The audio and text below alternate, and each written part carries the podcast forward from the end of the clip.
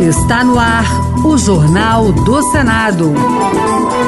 Eu sou Paula Groba e estes são os destaques de hoje do Jornal do Senado, que começa agora.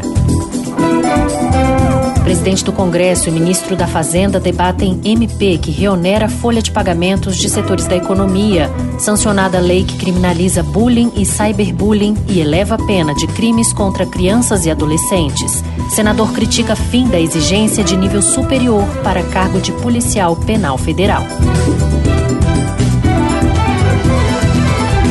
Boa noite. O presidente do Congresso, Rodrigo Pacheco, e o ministro da Fazenda, Fernando Haddad, estão reunidos hoje para discutir alternativas à medida provisória que reonera 17 setores da economia. O texto enfrenta resistências porque o Congresso já havia promulgado uma lei que manteve o benefício fiscal às empresas.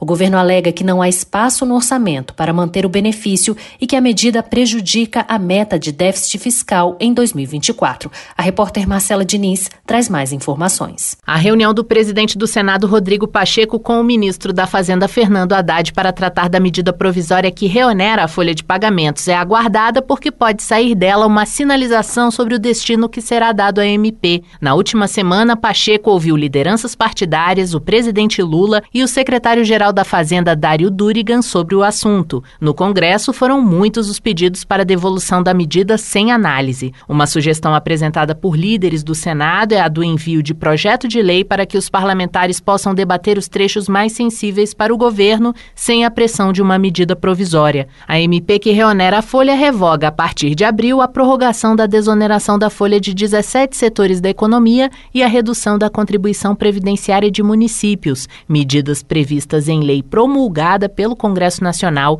no fim de 2023. Marcela Diniz para o Jornal do Senado.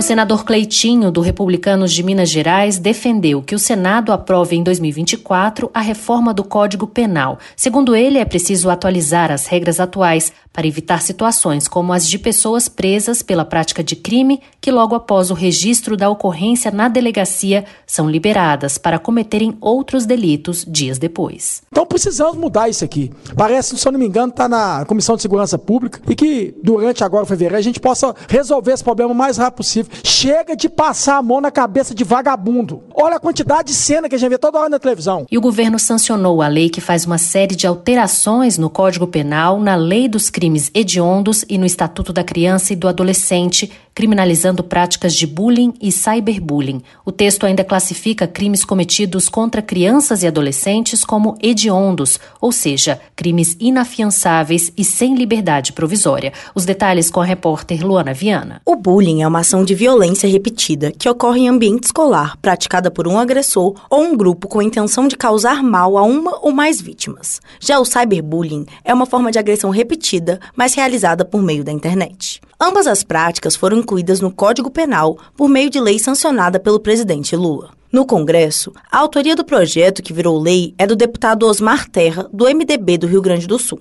O relator da proposta na Comissão de Constituição e Justiça do Senado, senador Doutor Irã, do PP de Roraima, afirmou que a mudança na lei assegurará maior segurança aos jovens brasileiros. A proteção das crianças e adolescentes em todos os espaços e circunstâncias representa a aspiração compartilhada de todos e é dever da sociedade e do poder público adotar medidas que a assegurem. Ao mesmo tempo, para que possa cumprir o seu papel social, a escola precisa constituir um ambiente seguro. Na Comissão de Segurança Pública do Senado, a relatora do projeto foi a senadora Damares Alves, do Republicanos do Distrito Federal. Para ela, o texto gera melhores condições para que as crianças e adolescentes se desenvolvam nas escolas. É essencial que nossas crianças e adolescentes possam estudar em escolas seguras, onde terão condições de desenvolver toda a sua capacidade intelectual. As medidas propostas pelo projeto de lei vão nesse sentido, ao fomentar a criação de políticas preventivas contra a violência nos estabelecimentos estabelecimentos de ensino. O PL também desestimula e reprime com mais rigor a prática de crimes especialmente graves, ao aumentar a pena A lei também inclui na lista de crimes hediondos condutas como sequestro e cárcere privado contra menores de 18 anos, indução ou auxílio ao suicídio ou automutilação usando a internet e o tráfico de pessoas contra crianças ou adolescentes. Nos crimes hediondos, não há possibilidade de pagamento de fiança, perdão de pena ou liberdade provisória. Além disso, a progressão de pena acontece de forma mais lenta.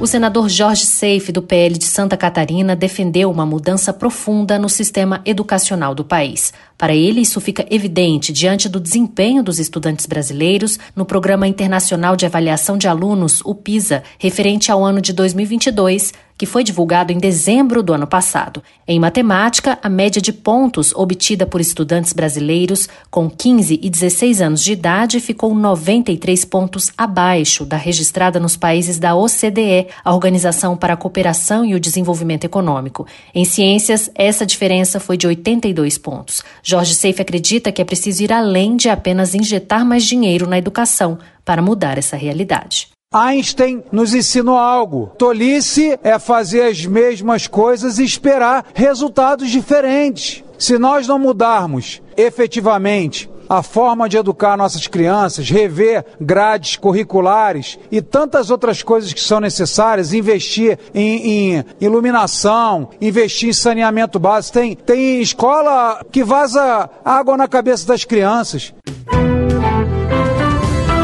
O acesso facilitado para candidatos fazerem provas em todo o país e o cumprimento das cotas são destaques do concurso público nacional unificado, divulgado pelo Poder Executivo, o chamado Enem dos concursos. A seleção promete garantir representatividade ao Serviço Público Federal. Os detalhes com a repórter Janaína Araújo. Os editais do concurso público nacional unificado, que também vem sendo chamado de Enem dos concursos, já foram publicados e as inscrições para as provas começam na sexta, dia 19. São 6.640 vagas para 21 órgãos públicos federais. Além das cotas específicas de 5% do total de vagas de cada um dos cargos para candidatos com deficiência, 20% para negros e a reserva de 30% para indígenas na disputa da Fundação Nacional dos Povos Indígenas, a FUNAI, a inspiração no Exame Nacional do Ensino Médio revela uma seleção mais acessível com 94,6% da população a até 100 quilômetros de um local de prova. A aplicação simultânea em 220 cidades das cinco regiões brasileiras vai dispensar o deslocamento para as grandes metrópoles. Em audiência pública da Comissão Mista de Orçamento no Congresso Nacional, a ministra da Gestão e da Inovação em Serviços Públicos, Esther Dweck, chamou atenção para esse e outros aspectos inclusivos da seleção. Para que selecione no Brasil inteiro, que a gente consiga garantir a aplicação da lei de cotas de serviço público de forma correta e a gente consiga pessoas que trabalhem no Estado que representem a sociedade brasileira, que sejam a cara da sociedade brasileira. Porque quando você amplia a diversidade étnico-racial, quando você amplia a diversidade de gênero dos servidores públicos, isso muda também a forma de ver as políticas públicas. O concurso público nacional unificado tem provas marcadas para o dia 5 de maio. A inscrição, que se encerra em 9 de fevereiro, tem taxa de 60 reais para vagas de nível médio e de 90 reais para nível superior. O senador Marcos Rogério, do PL de Rondônia, criticou a iniciativa do Ministério da Gestão e da Inovação de suprimir a exigência legal de nível superior para o cargo de policial penal federal. Ele lembrou que o Congresso Nacional foi quem atribuiu o status de polícia à categoria. O parlamentar disse que hoje o país não enfrenta, como no passado, rebeliões, fugas e crimes comandados de dentro dos presídios federais, e isso ocorre porque temos uma polícia penal bem preparada, com quadros de excelência. Então, flexibilizar as regras para facilitar o acesso sem a qualificação técnica adequada significa acabar com uma das reservas de segurança pública que nós temos no país, que está dando certo, que é a nossa Polícia Penal. Marcos Rogério afirmou que se fala muito do que acontece no Rio de Janeiro, onde traficantes andam armados nos morros e ostentam armamento, mas disse que isso também é uma realidade em outros estados brasileiros e na região amazônica. Segundo ele, do total de 772 municípios da Amazônia Legal, em pelo menos 178 foi identificada a presença de facções, um total de 23% de todos os municípios da região.